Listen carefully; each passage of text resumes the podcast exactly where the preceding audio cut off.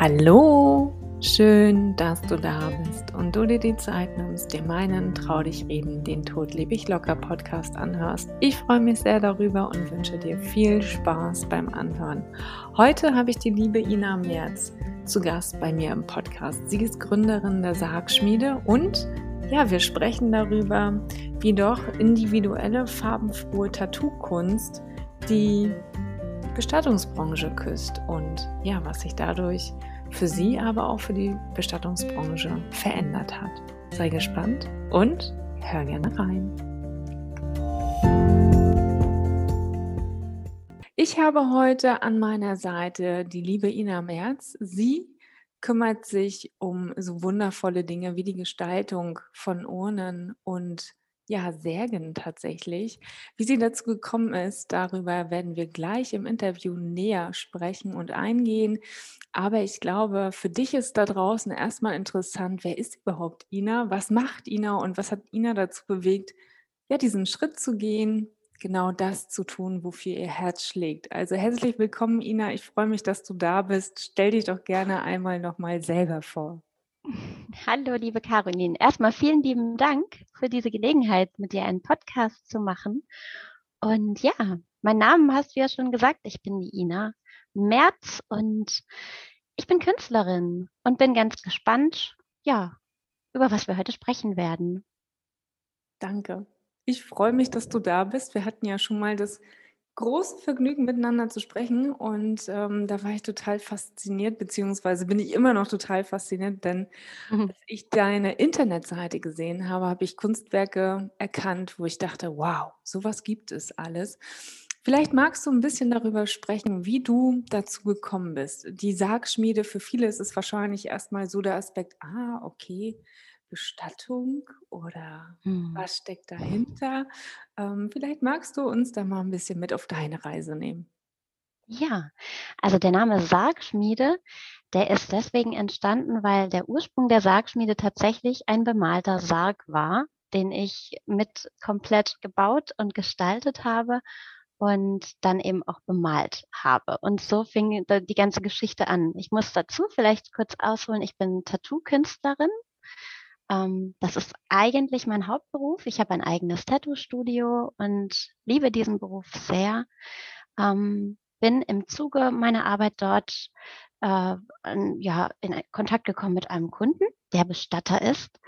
Und mich hat das Thema Tod, Bestattung und ja, ich muss sagen, die triste graue Bestattungsbranche Deutschlands immer schon beschäftigt, sei es jetzt durch eigene Sterbefälle in meinem Umfeld, meiner Familie oder auch Bestattungen, zu denen ich eben als Freundin eingeladen wurde. Und so habe ich es mir nicht nehmen lassen, damals ähm, mit dem Kunden auch dieses Thema aufzugreifen. Und der hat mir da absolut zugestimmt, dass das also wirklich ein Thema ist, ähm, was gerne ein bisschen Farbe verdienen darf und was auch spürbar gerade im Wandel ist. Und irgendwann kam dann plötzlich so der Satz, Mensch, hast du nicht mal Lust, einfach einen Sarg zu bemalen? Du bist doch Künstlerin. Und meine erste Reaktion war so, boah, ich habe so viele Termine, für sowas habe ich gar keine Zeit. Und ich habe aber gemerkt, wie mich das richtig nach mir greift, wie mich das gar nicht mehr loslässt, diese Idee. Und ja, lange Rede, kurzer Sinn, ich hatte kurz darauf einen Sarg in meinem Studio stehen, ja. den ich voller Liebe und in aller Ruhe bemalt habe und habe da größtes Glück bei empfunden. Und ja, so fing diese ganze Sache an, diese Faszination und ja, wie das dann wirklich gewachsen ist, das war mehr oder weniger Glück im Unglück. Wir hatten dann Corona-Situation in Deutschland. Man machte ja den ersten Lockdown ziemlich schnell. Im März war das, glaube ich, 2020. Und das kam so schnell und du standst da und dachtest, wow, okay, sie haben mein Studio geschlossen, was, was tue ich jetzt? Und ich dachte, ja, nutzt die Gelegenheit. Mach Kunst und halt an dieser Idee nochmal fest. Und äh, ich habe dann weitere Särge bemalt, habe dann angefangen, Urnen zu bemalen das Feedback aus dem Umfeld, also jetzt erstmal nur über Bestatter, das war durch die Bank positiv und so ist das gewachsen. In dieser eigentlich schweren Zeit, ähm, ja, habe ich so einen Herzensweg damit eingeschlagen, kann ich wirklich so sagen. Das ist ganz schön.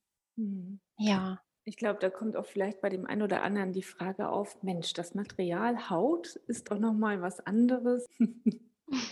Und Ja. vielleicht kannst du dazu mal ein bisschen was erzählen.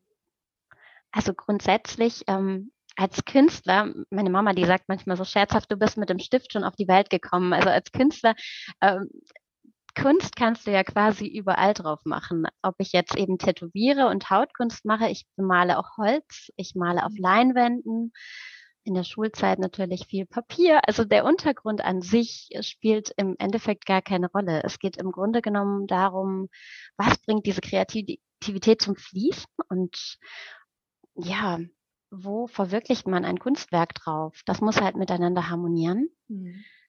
Interessant ist aber das Thema ich weiß nicht, ob ich da jetzt 'n bisschen vorgreife, dass ich im Zuge meiner Arbeit als Tätowiererin doch viel mit dem Thema Sterben und Tod auch konfrontiert werde. Mhm. Und ja, soll ich dazu einfach mal Erzähl. erzählen? Ja, Mhm. ja.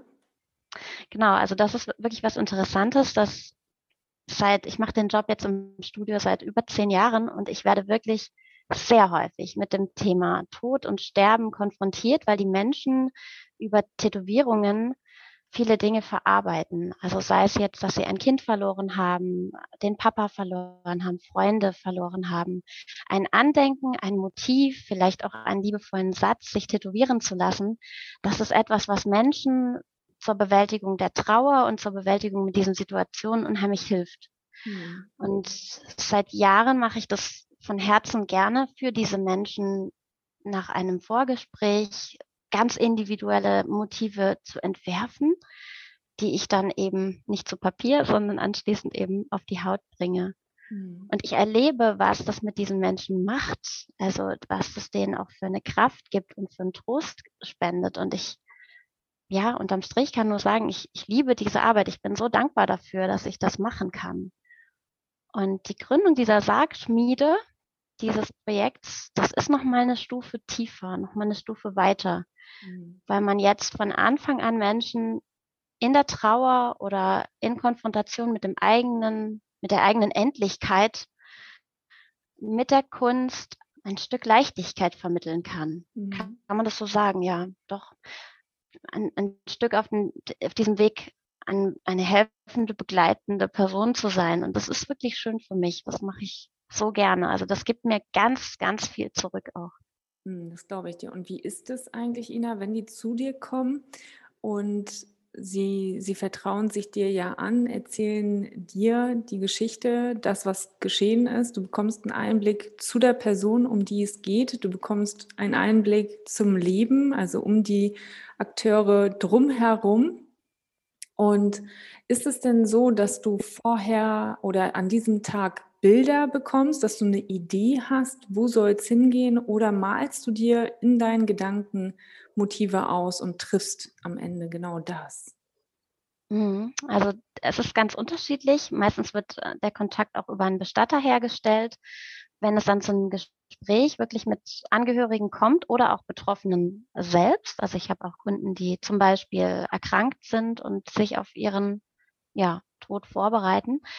Das ist ganz faszinierend, dass im Gespräch, während ich mir diese Geschichte diese Vorgeschichte anhöre, bereits Bilder in meinen Kopf kommen. Also, da entsteht erwächst eine Idee und bislang habe ich das auch noch nicht erlebt, wenn ich die Idee ausspreche oder manchmal nehme ich auch schnell 'n Stift und mache 'ne Skizze, dass diese Gedanken schnell zu Papier gebracht werden. Ähm, habe ich noch nicht erlebt, dass ich damit nicht voll ins Schwarze getroffen habe. Also, das ist wirklich spannend, dass da Motive einfach so, ich sage mal, durch mich durchfließen. Mhm. Ich Das kenne ich aber auch von den von meiner Tätowierarbeit. Also, da ist es auch oft so, wenn sich Menschen mir öffnen, dass ich dann manchmal ja, switcht ein Bild in meinen Kopf. Und das darf es dann natürlich am Ende auch sein. Wie ist das dann? Dann erstellst du dann 'ne Schablone, ein ein Negativ und überträgst es dann oder fließt es dann einfach so aus dir heraus? Also, du setzt dich dann vor den Rohling, also jetzt in dem Fall vielleicht der Sarg oder die Urne und dann beginnst du oder malst du's dir einmal vorher quasi blanko fertig und überträgst es dann? Also, tatsächlich zeichne ich direkt auf zum. Beispiel die Urne. Die hat ja auch 'ne zylindrische Form, das heißt 1 zu 1 von 'nem flachen Papier zweidimensional auf die Urne zu übertragen, ja, würde ich jetzt als schwierig empfinden. Ähm, ich skizziere meine Motive meistens mit Bleistift vor. Mhm. Manchmal grundiere ich im Vorfeld eine Farbe, aber wenn dort dann ein Tier oder eine Landschaft draufkommt, meistens kommt der Bleistift dann in Aktion und ich skizziere einmal grob alles auf. Mhm. Das kann ich dann nämlich auch noch korrigieren. Und ja, dann geht's los. Meistens mit Acrylfarben.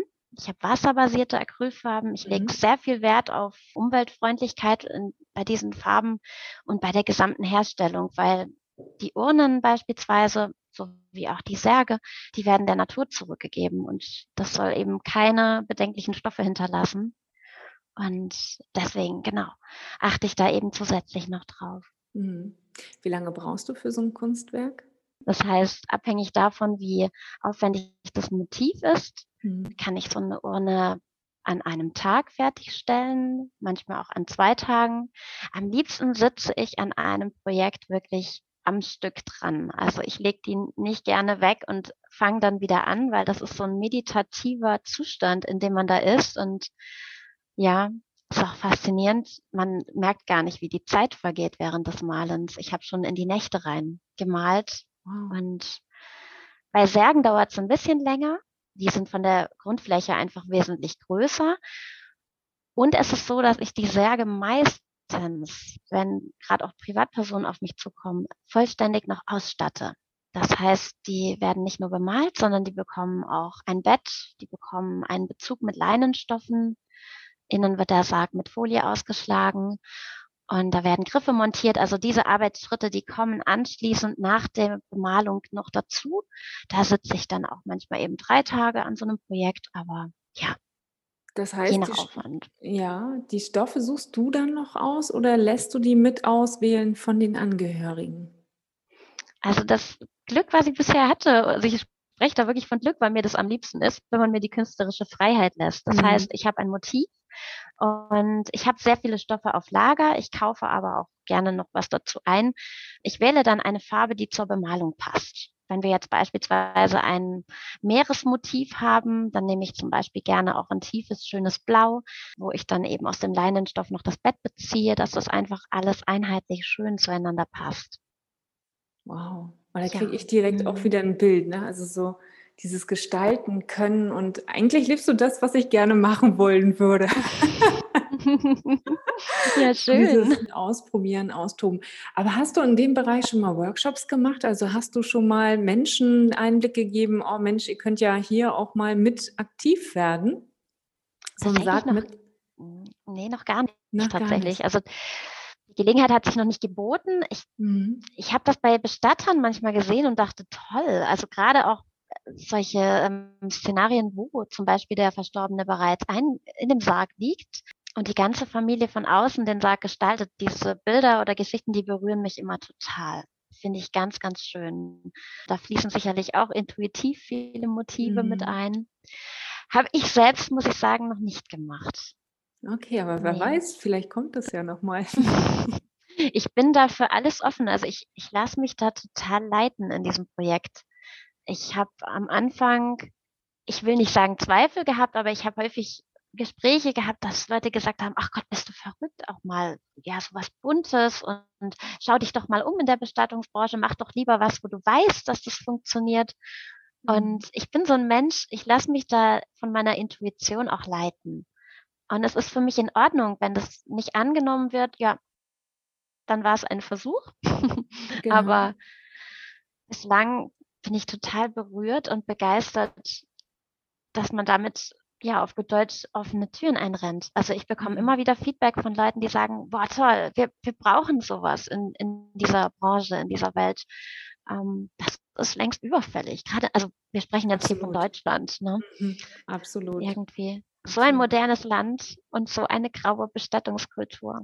Mhm, ähm. das darf sich gerne wandeln, in jedem Fall. Und du bringst Farbe rein. Das finde ich so großartig. Also das kann ich nur empfehlen, schaut mal auf die Internetseite. So viele bunte, tolle Sachen, einfach nur genial zu sehen. Und ich frage mich, oder was, was ein Gedanke von mir war, mh, hm, du sprayst die nicht, ne? Du malst die wirklich mit der Hand. Ja, ja, wow. genau. Also die werden vorskizziert und dann mit Pinsel und Farbe aufgemalt. Und wer das kennt, mit Acrylfarben zu malen, das Schöne ja. ist, dass diese Farben auch übermalt werden können. Also man ist irgendwie so mutig auch. Man traut mhm. sich wirklich mal einfach loszulegen, weil man weiß, wenn man mit was nicht ganz zufrieden ist, kann man es einfach wieder verändern und nochmal eine Schicht Farbe aufbringen. Großartig. Ja. Großartig. Hast du deine eigene, also wenn wir in dieses Thema reingehen, Ina, hast du dir selber schon Gedanken gemacht, wie du später mal beigesetzt werden möchtest, ob ohne oder sag? Und wenn ja, hast du dir schon was gestaltet? Also für mich ganz bewusst gestaltet habe ich noch nichts. Ich muss sagen, ich habe mich in den Sarg mit den äh, nativen, so ja, nativen Mustern mit einem gelben Badge, in den habe ich mich sehr verliebt. Diesen Sarg habe ich mal ganz aus freien Stücken rausgestaltet warum nicht? Ich könnte mir auch vorstellen, in so einen Sarg zu kommen. Ich würde gerne kremiert werden. Das ist mir ganz wichtig. Und ich bin so ein freiheitsliebender Mensch. Deswegen möchte ich gar nicht einen Grabplatz auf dem Friedhof haben. Ich würde gerne irgendwo verstreut werden, wo auch immer meine Angehörigen Lust haben, mich zu verstreuen. Das darf hier, ich lebe an der Nordseeküste, das darf also die Nordsee sein ich muss gestehen, ich befasse mich gerade sehr aktiv mit alternativen Bestattungsarten, mhm. die zum Beispiel in der Schweiz möglich sind und Möglichkeiten für Deutsche, sich zum Beispiel in den Wind streuen zu lassen mhm. über einfach eine Überführung in die Schweiz. Also solche Gedanken, mit denen spiele ich im Moment viel, ja, und könnte mich damit sehr anfreunden. Mhm. Einfach frei zu sein und ja, Überall irgendwo zu sein. Überall, genau. Also da ist auch irgendwie der Glaube, spielt damit unter einer Rolle. Ich merke in Gesprächen, dass Menschen manchmal so diesen Glaube haben, ja, ich möchte dann unter einem Baum liegen. Sie haben so in den Ausdrucksweisen häufig so dieses, da bin ich dann. Mhm. Aber ich denke immer, also wir sind alle, alles ist mit allem verbunden und ich habe den festen Glauben daran, dass ja, die Überreste aus dem Krematorium, das ist, das ist mein Körper. Mhm. Und das ist total schön, wenn mein Körper nochmal geehrt wird und dem dadurch gedankt wird, dass er mir als Gefäß diente an ja. dieser Inkarnation. Ja. Und deswegen darf der auch so beigesetzt werden und darf der so gefeiert werden. Aber das bin ja dann nicht ich. Also meine eigene Beisetzung ist in dem Fall dann nicht, ich wurde jetzt in den Wind gestreut, sondern mein Geist ist jetzt überall. Hm. Ob ich vielleicht wiederkomme auf die Erde, ich weiß es nicht. Das wissen wir alle nicht, genau. Ich bin auf jeden Fall nicht weg. Und dessen ja. bin ich der festen Überzeugung. Und deswegen ist die Beisetzung für mich persönlich ein Fest für den Körper, hm. der dem Mensch, dem Geist des Menschen als Gefäß gedient hat. Hm. Das ist meine Sicht der Dinge, genau. Voll ja. schön. Ja. Und malt auch nochmal so ein schönes Bild, finde ich. So dieses, dass der Geist ne, überall ist und wer weiß, in welcher Form wir wiederkommen. Das, ja, Richtig, das wird genau. ja auch nochmal spannend. Ähm, tatsächlich. Auch diese tiefe Verbindung, die man zu seinen Angehörigen noch haben darf. Mhm. Das ist was, was ich in Gesprächen auch immer, ja, den Menschen gerne bewusst mache, dass ich sage, hey, niemand ist wirklich weg. Man darf dafür offen sein. Und das Schöne ist auch, dass ich in Gesprächen ganz oft höre, Mensch, ähm, mein Opa oder mein Papa hat mich, hat mich besucht. Ja, der, ich habe gefühlt, er war da. Und das mhm. sind so Erlebnisse, die haben Menschen, die gar nicht unbedingt offensichtlich ganz spirituell sind, aber sie erleben sie, sie dürfen sie wahrnehmen. Und ich finde, das ist so wichtig und schön, darüber zu sprechen. Auch das ist in der heutigen Zeit mehr möglich als früher. Mhm. Ja. Und ja, ich bin gespannt, wo mein Weg mich noch hintragen wird. Also die Themen, mit denen ich mich zurzeit auch auseinandersetze, was mich so berührt, das hängt natürlich alles zusammen. Mm, hm. Ja, mal schauen, wie sich das noch entwickelt. Ich bin da echt offen für so viele Wege und das macht mir einfach ganz viel Freude und ich bin da so dankbar für, dass ich das machen darf. Na, wenn man schon mal schaut, ne, was du mit der Kunst schon bewegst und bewirkst, das ist ja schon großartig. Und das Thema Spiritualität, um das jetzt nochmal anzusprechen, tatsächlich geht es ja am Ende, werden mit einmal so viele neue Möglichkeiten aufgemacht, an die man vorher nicht geglaubt, gedacht und so mhm. weiter hat. Und der Tod bringt mit einem Mal einen ganz anderen Raum oder eine ganz andere Möglichkeit mit sich, da auch noch mal hinzuschauen, auch wenn man vielleicht nicht an etwas glaubt. Aber da ist dann was, ob es in Form von Träumen ist oder in irgendeiner anderen mhm. Art und Weise. Das finde ich immer so schön, dass dann Menschen kommen und mhm. sagen, hey, das und das ist gewesen. Ja. Ja, interessanterweise wirklich auch bekennende Atheisten, die sagen, ich glaube an gar nichts, ja, mhm. nach dem Tod ist alles vorbei, da ist nichts mehr, Gott existiert nicht. Solche ähm, Gespräche hatte ich auch schon, interessanterweise viel mit Kunden, die dann vielleicht gerade auch, weil sie solche Aussagen treffen, sowas erleben dürfen. Mhm. Und auf einmal denken die, okay, ähm, jetzt habe ich doch was gespürt. Und das ist so tröstend und schön, dieser Gedanke. Ja. Und ich erlebe, es nimmt ihnen die Angst vor dem Tod. Mhm. Mir fällt auf, je tiefer der Glaube des Menschen ist, desto weniger Angst haben sie vor dem Thema Tod. Ja der bloße Gedanke an die Endlichkeit unserer Existenz und danach ist nichts außer das biologische Zersetzen unserer sterblichen Überreste, macht den Menschen häufig Angst. Und diese Berührungsängste mit dem Thema, mit denen werde ich hier auch konfrontiert, weil, wie du siehst, ich habe in meinem Tattoo-Studio Urnen stehen. es ist mein Handwerk, deswegen dürfen die hier stehen. Lieb, so Lieblingsstücke, die habe ich immer mal mhm. ausgestellt hier. Unweigerlich kommt dann manchmal auch das Gespräch darauf. Und ich kann immer wieder wahrnehmen, dass Menschen auch Angst haben vor dem Tod und vor dem Thema. Also mhm. die Reaktionen sind interessant und ja, ich, ich finde es immer sehr schön, wenn man in einem Gespräch den Menschen diesen, diese Berührungsangst ein Stück weit nehmen kann. Das, ja. das ist auch was Schönes. Weil, ja. hey, das betrifft jeden von uns. Wir kommen hier nicht lebend raus. Das, das nee, genau. ist, ist, leider so. Also, Keiner äh, von uns, ja. Wir müssen unweigerlich über diesen Weg und wir können es nicht üben. Also das ist ja, glaube ich, der größte, der, der größte Punkt, ja, quasi die Komfortzone zu verlassen und wir können es nicht üben, ja. Mhm. Und es ist nicht wie Autofahren, dass wir uns irgendwie daran gewöhnen und lernen dürfen. Es ist doch etwas anderes. Und sag mal, Ina, wenn, wenn ich so in dein Tätowiergeschäft komme und ich sehe die Urnen, ich meine, du erlebst ja wahrscheinlich alles. Also von keine Reaktion über, oh Gott, was ist hier los? Wer stellt das denn hier aus? Was gibt es da irgendeine Anekdote zu? Hm, also mir fällt vor allem eben auf, wie unterschiedlich die Reaktionen sind. Und manche Leute erkennen gar nicht, dass das Urnen sind, wegen diesen untypischen Motiven. Das finde ich ganz spannend. Also ich habe zumindest mir hier kein klassisches Symbol für den Tod in den Raum gestellt. Ich werde meistens angesprochen wegen der Motive, weil irgendein Mensch sich von einem Bild angezogen fühlt. Mhm. Und die gehen in ganz gegengesetzte Richtungen. Also, oh Gott, sind das Urnen?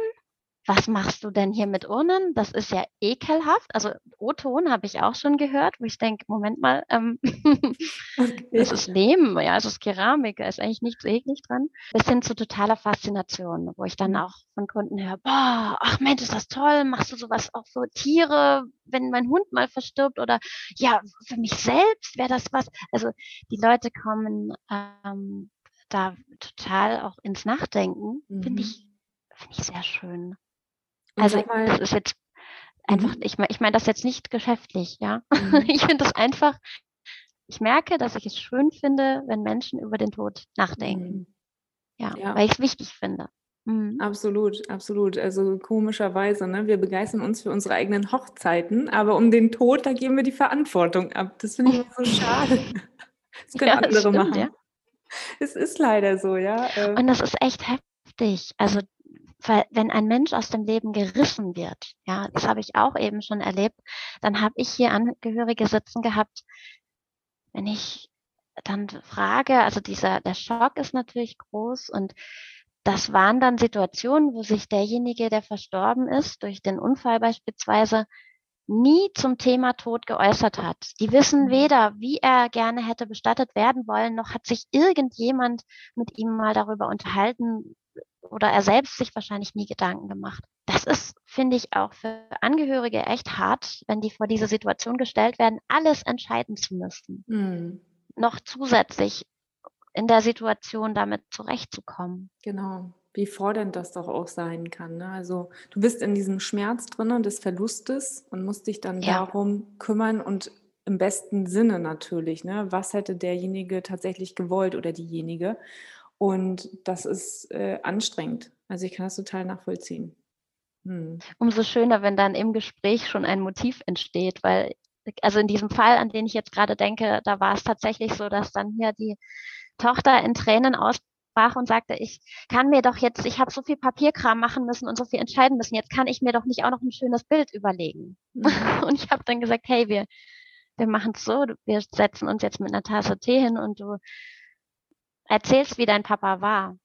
Du sagst einfach, was dir in den Sinn kommt, was du gerne von ihm mir erzählen möchtest. Und das tut ihr in dem Moment auch gut. Und zack, hatten wir ein Motiv. Also, das ist wirklich, äh, finde ich, eine ganz schöne Sache, Mhm. dass das dann so fließen darf. Mhm. Genau, dass du das so empfängst, das finde ich so großartig an der ganzen Sache, die du da machst tatsächlich. Ina, wenn ich dich jetzt so hier höre, ja, und denke mir, oh, ey, ja, so eine Urne oder vielleicht, ja, vielleicht möchte ich auch einfach mal mit dir sprechen ähm, und ein paar Sachen mit dir gestalten. Wo finde ich dich? Hm. Du findest mich vor allem ja im Internet. Man kann mich anrufen. Wenn du mich besuchen möchtest, auch das geht. Ich bin an der Nordseeküste bei Cuxhaven. Ähm, wer den Weg auf sich nehmen will, warum nicht? Aber ähm, kontaktieren kann man mich immer super per E-Mail oder Telefon. Ja, Ich packe das auch entsprechend nochmal unten in die Shownotes rein, damit dann die jeweiligen auch zu dir, zu deiner Seite finden, dich auf deinem Insta-Kanal auch finden. oh ja, auch da kannst du mich anschreiben. Genau. So sind doch wir auch in Kontakt gekommen. Genau. Ganz, ganz schön. Doch, oh, da habe ich mich gefreut. Genau. Nee, und ähm, bevor wir jetzt hier, ne, wir könnten uns noch weiter unterhalten und ich glaube, wir werden auch noch mal was machen, Ina. Da bin ich fest von überzeugt. Meine Frage an dich, was bedeutet für dich Leben? In einem kurzen Satz gepackt vielleicht. Ich muss überlegen, was bedeutet für mich Leben? Ich bin der Überzeugung, dass wir uns das Leben, was wir führen, im Vorfeld wählen. Ich halte das Leben für eine Art Schulung, eine Art Spiel vielleicht auch. ja. Etwas, was wir entscheiden zu leben, um unseren Geist wachsen zu lassen. Das ist mein Glaube daran. Und bestimmte Dinge, die uns im Leben begegnen, Begebenheiten, mit denen wir konfrontiert werden, sind Dinge, die wir uns gewählt haben, in diesem Leben wie eine Prüfung erleben zu dürfen. Und ja, mein Glaube ist, dass die Dinge, die uns begegnen, so sein sollen, um sie zu meistern, um später, ich sag mal, zurück in die Unendlichkeit gehen können, um dann vielleicht nochmal daran wachsen zu können, nochmal auf die nächste Stufe zu gehen. Deswegen Mhm. sage ich gerne Spiel dazu, dass ich sage, okay, das ist jetzt Level 1, Level 2. ja, also du Okay. hörst schon, für mich ist der Tod nicht das Ende. Mhm. Für mich ist das ein großes Ganzes. Und ja, ich bin sehr, sehr feinfühlig. Ich bin mit verstorbenen Angehörigen ebenso verbunden wie mit meinen geliebten Haustieren, die ich im Laufe meines Lebens kennenlernen durfte und zu Grabe tragen durfte. Wir sind eins. Mhm. Und ich bin der Meinung, dass jeder Mensch diese Intuition irgendwo in sich trägt, wenn er sich nur dafür öffnet, um das wahrzunehmen. Mhm. Ja. Wow. So schön. Und ihr müsstet jetzt, oder ja, ihr seht es ja nicht, ich sehe es ja nur. Inas Augen leuchten total.